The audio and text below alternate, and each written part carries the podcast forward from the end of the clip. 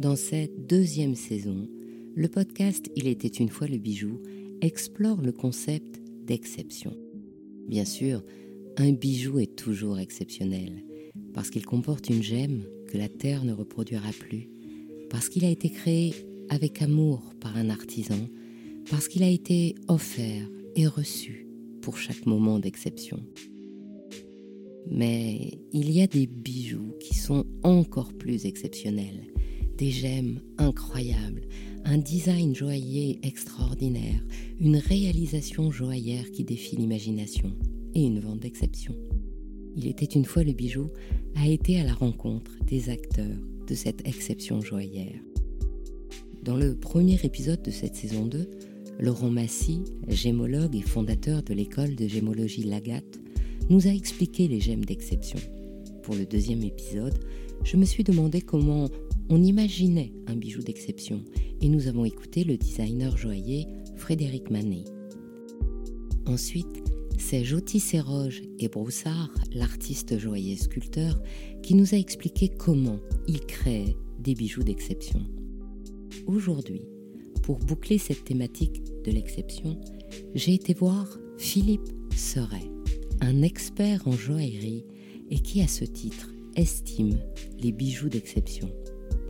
Il faisait partie des experts pour la vente aux enchères des bijoux de la duchesse de Windsor et était l'expert principal pour la vente des bijoux de la succession de la Maharani de Kaputarla et pour ceux de son Altesse impériale, la princesse Soraya.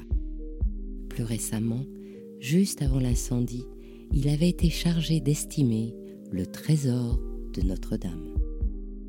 Alors je lui ai posé cette question toute simple et dont la réponse est pourtant complexe. Comment estime-t-on et vend-on un bijou d'exception? Je suis Anne Desmarais de Jotan, amoureuse des mots et passionnée du bijou. Êtes-vous prêt à écouter cette belle histoire de bijou? Commençons. Il était une fois le bijou.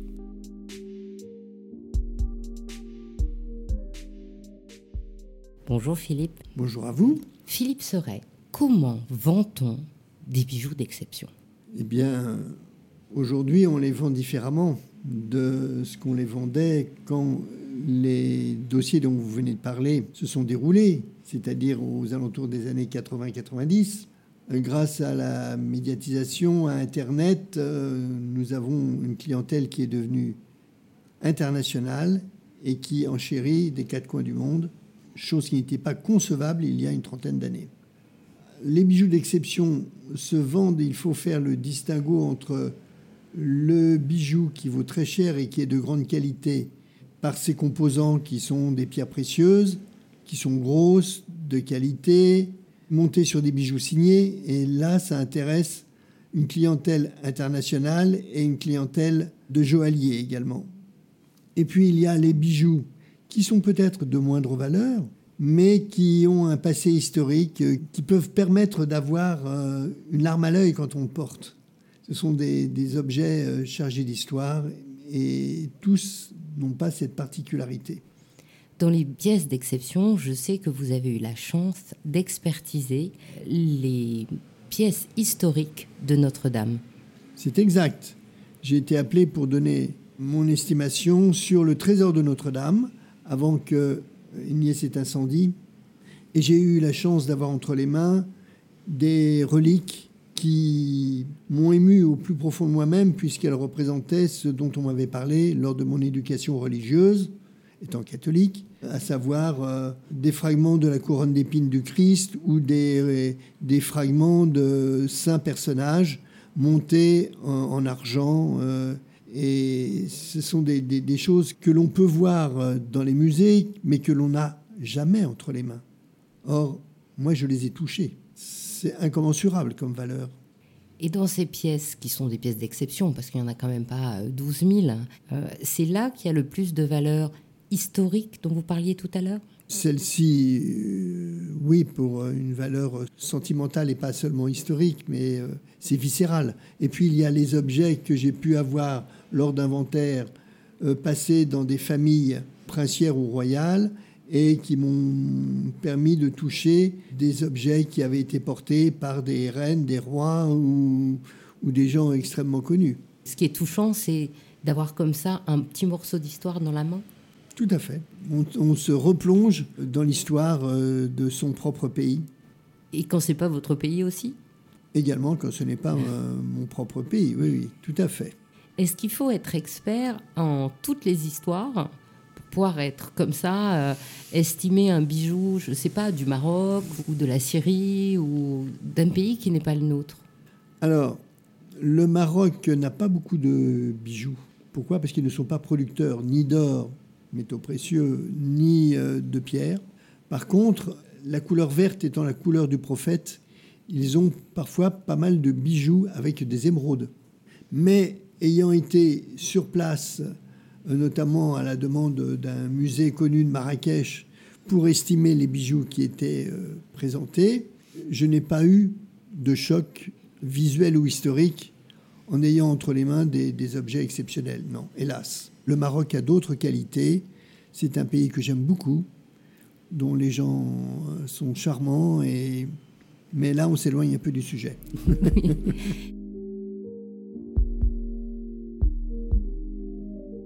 Donc, dans ces pièces d'exception, par quoi on commence? Quand vous avez fait, par exemple, l'estimation des bijoux de la princesse, par quoi on commence?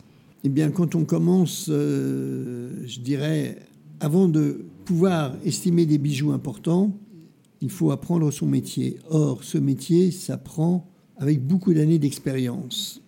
Euh, à la différence d'autres professions, il faut compter au minimum 10 ou 15 ans pour commencer à connaître son sujet. Si on est passionné, ben, c'est un peu comme dans toutes les professions, il faut essayer d'être dans le peloton de tête pour devenir euh, un personnage euh, reconnu comme étant euh, correct, compétent, et essayer d'être parmi les premiers. Mais ça, c'est dans toutes les professions la même chose. Comment fait-on pour estimer? Eh bien, il y a d'une part la valeur vénale, et puis il faut parfois savoir chiffrer la valeur historique et la valeur sentimentale ou esthétique. Ça, c'est beaucoup plus difficile parce que la valeur vénale, c'est à la portée de beaucoup de gens. Il suffit de regarder euh, la cote des objets qui sont passés, que l'on peut comparer, qui ont été présentés dans différentes villes du monde, et faire une moyenne. Mais euh, quand on a un objet chargé d'histoire euh, qui représente beaucoup de choses en France, exemple, je ne vous donnerai pas l'origine de cet objet, mais j'ai eu à, par exemple, estimer, ce n'est pas un bijou, c'est une pièce d'orfèvrerie, la truelle d'inauguration du canal de Suez. Elle est en argent. Bon, une truelle en argent, ça vaut pas grand-chose. Mais si on l'avait à vendre, et si on prévient l'Égypte, ainsi que toutes les personnes susceptibles d'acheter ce genre d'instrument qui vaut, allez, disons schématiquement, s'il n'y a pas le côté historique, 200 euh, ou 300 euros, la truelle d'inauguration, est-ce qu'elle vaut 20 000 ou 200 000 euros Ou plus? Oui, parce que cette truelle-là, il n'y en a qu'une au monde. Il n'y en a qu'une. Il n'y en a qu'une. Et c'est pareil pour certains bijoux. Certains bijoux, on sait que c'est le plus gros qui existe, qu'il a été porté par euh, telle reine. Comment voulez-vous mettre un prix? Non, c'est impossible. Il faut se mettre à la place de celui qui est prêt à donner le maximum. Alors, euh, il n'y a pas de prix. Il faut imaginer et rester quand même dans le domaine du possible.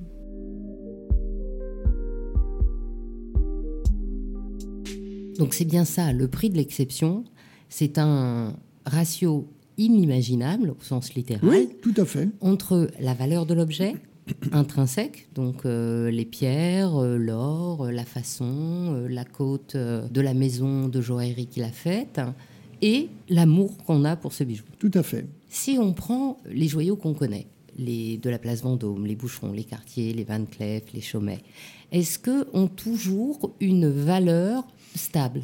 Oui, Compte tenu de la qualité d'exécution de ces maisons, qui comptent parmi les plus importantes au monde, les grandes maisons de la place Vendôme, comme on les appelle, ou de la rue de la Paix, conserveront toujours une plus-value de l'ordre de allez, 50% euh, par rapport au même objet non signé. C'est certain. Quelle que soit l'époque. Quelle que soit l'époque. Et souvent, ces maisons étaient des créatrices avant-gardistes. C'est elles qui, par leur, euh, leur designer, ont su influencer la qualité de la production de la joaillerie. Et si on avance dans le temps, on arrive par exemple à Lalique. Je sais que à l'époque où Lalique s'est lancé, ça a été compliqué. Ensuite, il a eu beaucoup d'admirateurs. Et ensuite, on l'a oublié. Et ensuite, il a été redécouvert par les joailliers mmh. contemporains. Ça veut dire que la valeur d'un objet d'exception de laïque, puisqu'il faisait des pièces uniques, donc normalement c'est exceptionnel, elle varie quand même. Oui, mais il ne faut pas oublier que laïque a produit des bijoux d'exception de par leur créativité et leur exécution aux alentours de 1900.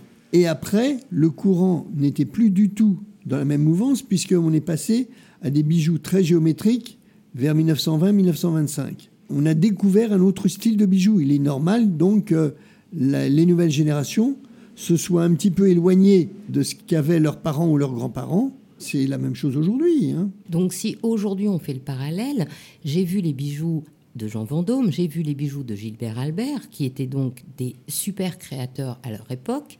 Ils ont une cote maintenant. On pourrait les oublier bientôt? Non, parce que là, vous prenez deux bijoutiers, deux créateurs qui sont des artistes intemporels. Il faudrait, pour satisfaire à votre question, prendre euh, des artistes moins connus, moins géniaux, plus classiques.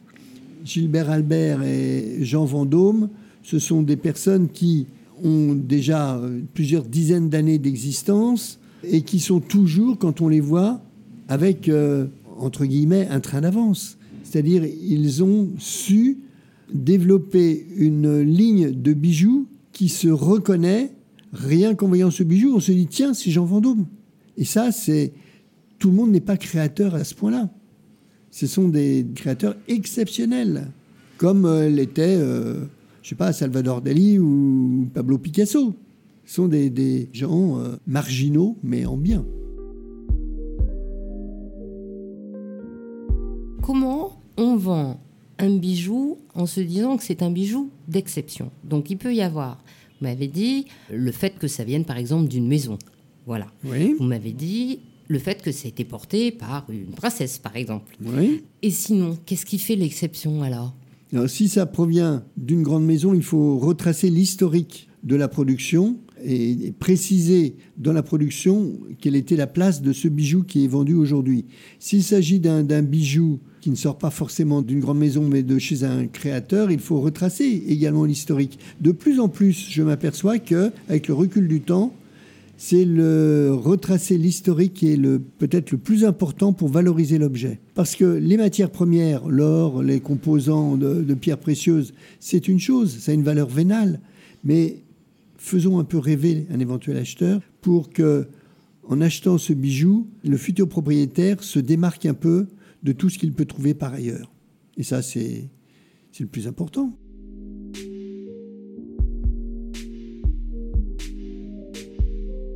Et en attendant, quand je regarde les catalogues, il y a un prix qui est marqué, et après, à la vente, il y a un prix qui est des fois pareil, semblable, et des fois complètement différent. C'est juste la valeur sentimentale en plus?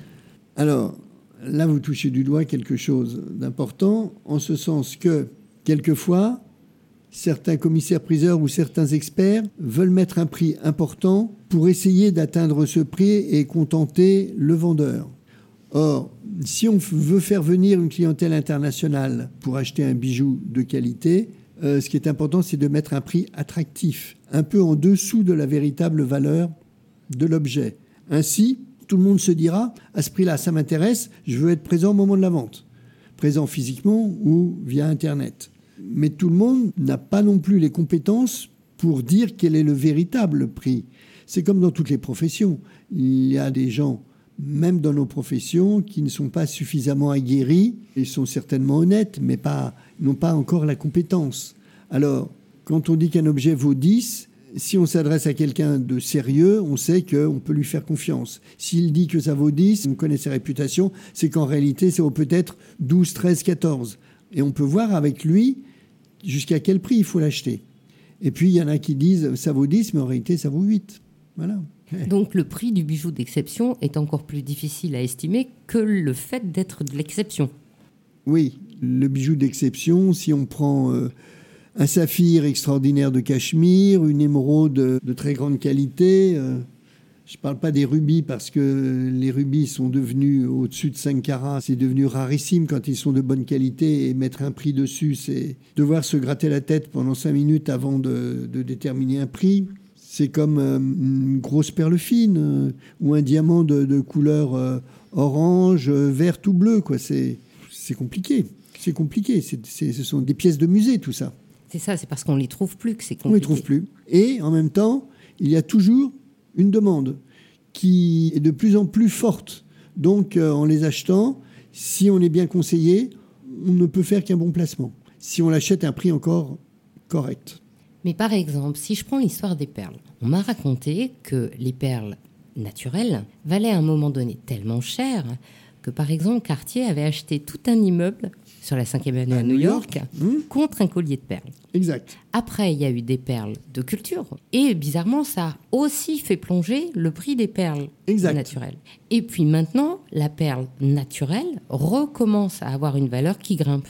Oui, elle grimpe parce qu'il y a une forte demande de la part du marché asiatique, d'Inde principalement, et du Moyen-Orient. Et à côté de ça, il y a aussi la perle, bah, par exemple, de Marie-Antoinette, qui a été mmh. vendue chez euh, Sotheby's, qui, elle, a atteint un prix dithyrambique. Oui, mais ça, c'est un objet qui pourrait être exposé au Louvre. Ça fait partie du patrimoine français.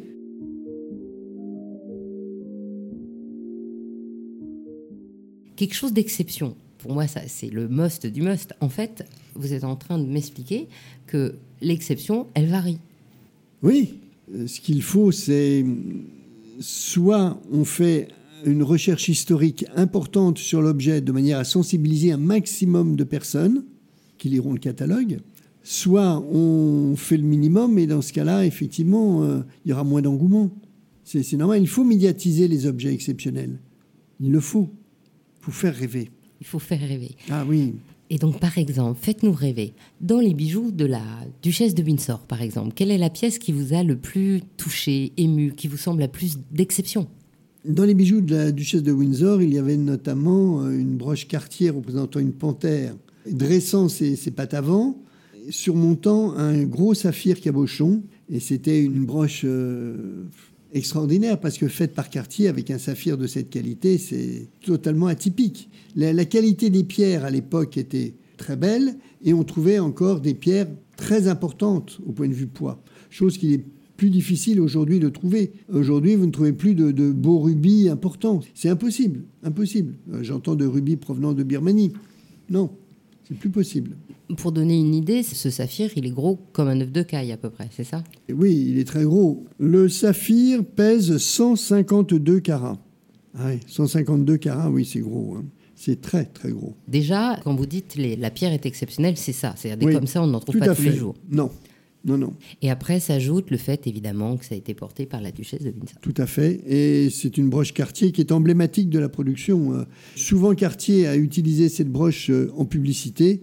Donc, euh, on a tout de suite l'image aussi bien du, duc et de la duchesse de Windsor que de la maison Cartier en voyant ça. Ah oui, c'est exceptionnel. C'est totalement emblématique. Ah oui. Et sinon, vous m'aviez dit qu'il y avait une autre pièce qui vous avait touché qui était beaucoup plus modeste, hein, mais qui était chargée de sentiments Oui, c'est exact. C'est une boîte en or dont le couvercle est gravé des différents voyages effectués par le duc et la duchesse et partiellement sertis de rubis. Donc euh, c'est un peu leur, carte Michelin de l'époque, euh, mais très chic. Leur itinéraire amoureux C'est plus élégant, vous avez raison.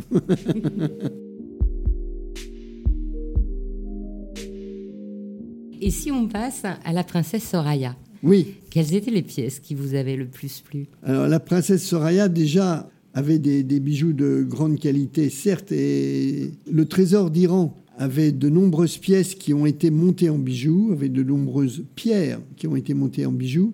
Et parmi celles-ci, il y avait. Euh, les bijoux étaient principalement dans l'esprit euh, européen. Bon, elle avait un diamant euh, taille émeraude de 22 carats, donc c'est beau, ça vaut de l'argent, mais c'est classique. Il y avait des émeraudes de très belle qualité, collier saphir.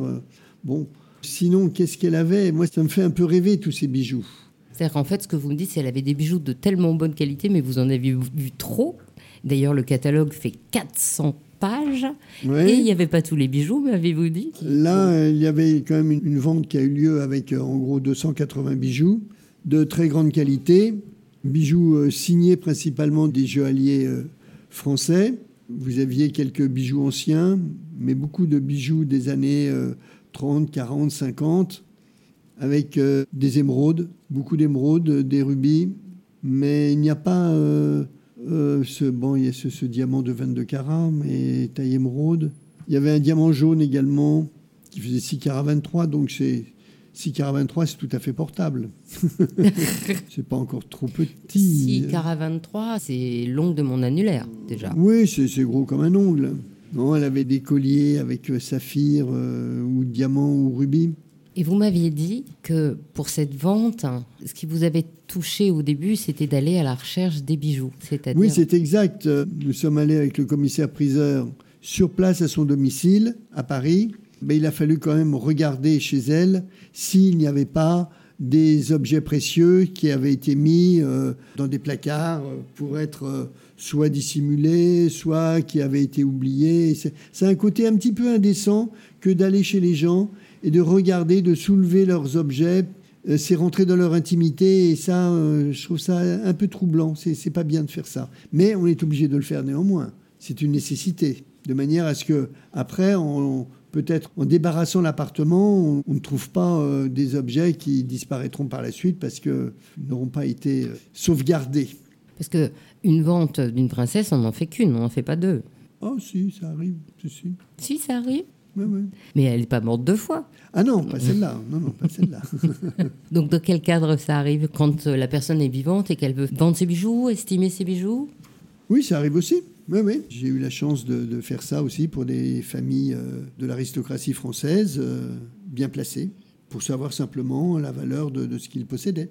D'accord. Et donc, ça, c'est émouvant? Ah oui, tout à fait. Mais il y a des choses que je peux vous dire. Oui, mais parlez-moi de votre ressenti. Je ne vous demande pas de me parler des noms. Je sais bien qu'ils sont secrets. On ne peut pas tout dire dans cette profession.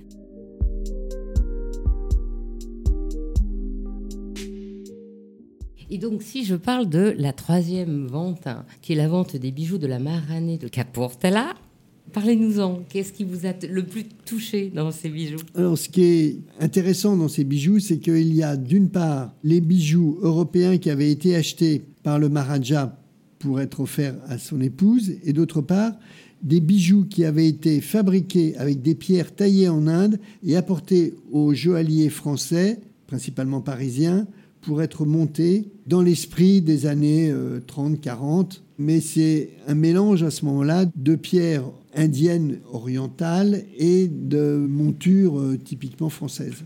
Alors ce qui est intéressant, moi j'aime particulièrement les bijoux indiens, de l'esprit indien qui ont été fabriqués de manière traditionnelle depuis le XVIIe siècle jusqu'à quasiment aujourd'hui, toujours un petit peu dans le même esprit, avec beaucoup de symboles liés aux pierres, à la couleur de l'émail, à la représentation des animaux ou des fleurs, par exemple euh, il y a des, pendentifs euh, astronomiques qu'on appelle noratans, qui représentent les, planètes. Et puis tous ces bijoux, il faut savoir à quelle époque ils ont été faits. Or, moi-même aimant déjà personnellement les bijoux indiens, j'avais, dans le cadre de cette succession, été à Londres voir le conservateur d'un musée londonien qui m'avait expliqué comment on faisait la distinction entre les différentes époques. C'est très simple. Plus l'objet est ancien, plus il est raffiné. C'est un peu comme un dessin en France. Quand il est de la Renaissance, il n'y a que des courbes. Quand il est moderne et qu'il veut imiter un dessin de la Renaissance, il est constitué de petits traits droits qui essayent de simuler une courbe. Eh bien, pour les bijoux indiens, c'est pareil. Quand vous regardez à la loupe le tracé de l'or dans lequel on a ou versé de l'émail ou dans lequel on a euh, mis une pierre pour euh, la sertir, eh bien, si euh, c'est extrêmement bien fait, si c'est fin, si c'est extrêmement délié, à ce moment-là, on est en face d'un objet ancien. Si c'est un objet fait dans l'esprit du XVIIIe siècle, au XIXe siècle ou au début du XXe, à ce moment-là, c'est beaucoup plus primitif comme tracé. Les traits sont plus larges, il y a des petits débordements, euh, la qualité des pierres est moindre. C'est difficile de l'expliquer, mais euh, si vous étiez avec moi, je vous le montrerais avec une loupe, ce serait beaucoup plus facile.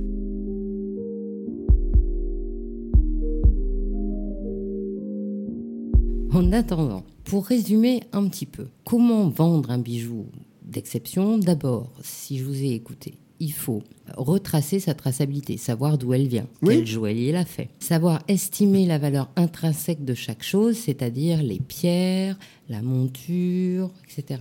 Et ensuite savoir, et c'est ça le plus difficile, estimer la valeur historique et sentimentale qu'elle peut avoir en fonction d'un potentiel acheteur dont la valeur sera différente s'il est un acheteur, s'il est un passionné, s'il est un collectionneur, s'il est un musée et s'il est un autre joaillier qui veut reconstituer son patrimoine. Oui, c'est exact. Mais déjà en France, on a la chance d'avoir un marquage des objets extrêmement précis et rigoureux. Le poinçon de maître permet de déterminer le fabricant. Ce fabricant, il a un passé historique qui souvent est entre les mains de ses descendants.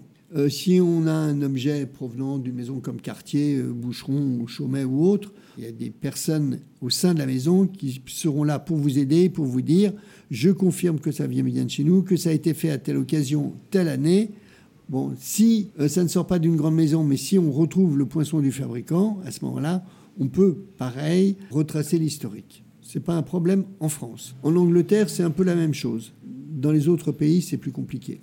Et du coup, après, la seule différence, c'est la valeur sentimentale. La valeur sentimentale peut jouer jusqu'à, euh, je dirais, euh, entre 30 et 50 Ça peut apporter 30 ou 50 de plus que la simple valeur marchande, la simple valeur vénale. Et sinon, si j'avais un bijou, par exemple, à vendre et que j'allais euh, dans une maison de vente, certainement l'experte me dirait euh, ben, Je sais que c'est le bijou de votre maman, etc. Mais la pièce ne vaut pas le prix dont vous attendez mmh. euh, quelque chose. Quand on est dans le cadre de personnages célèbres comme la duchesse de Windsor, la Maranée, la princesse Soraya, là, est-ce qu'on peut mettre un, un prix sur l'image qu'on a de ces personnes emblématiques? À partir du moment où on sait que l'objet est à vendre, et pour faire venir un maximum d'acheteurs, il est préférable de mettre la valeur marchande et de dire, attention, il y a un contexte historique, donc le prix que je vous donne, c'est une base, mais il va y avoir un engouement certain. Comme ça, le prix d'estimation fait venir les acheteurs, on ne trompe personne, ce sont simplement les pulsions euh, sentimentales qui vont faire en sorte que l'estimation va être dépassée. Mais ça, on ne peut pas le chiffrer exactement. Hein mais il vaut mieux pas trop en mettre en plus de la valeur marchande. Donc il faut laisser libre le prix du rêve. Absolument. Et s'il y avait un objet que vous rêveriez d'estimer, ce serait lequel? Ou un bijou que vous rêveriez d'estimer?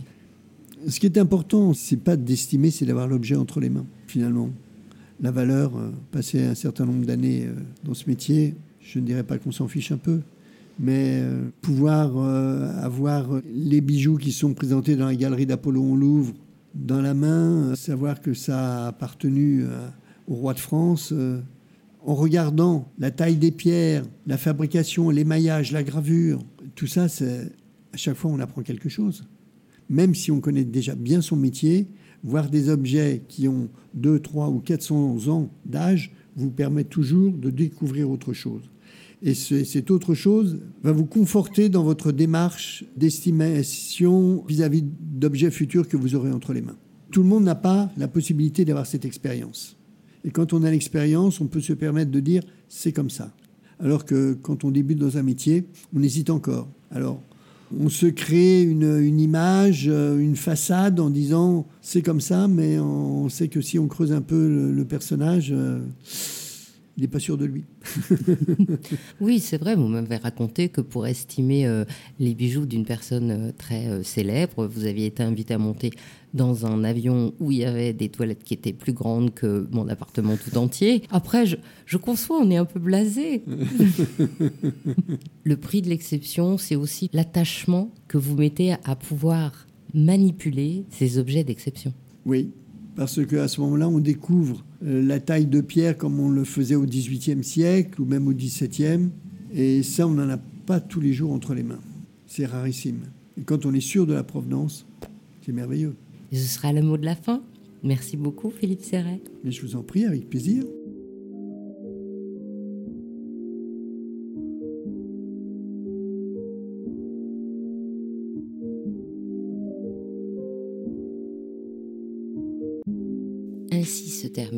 Cet épisode d'Il était une fois le bijou. Comme vous le savez, je donne une voix au bijou chaque dimanche, en alternance sur un de mes trois podcasts.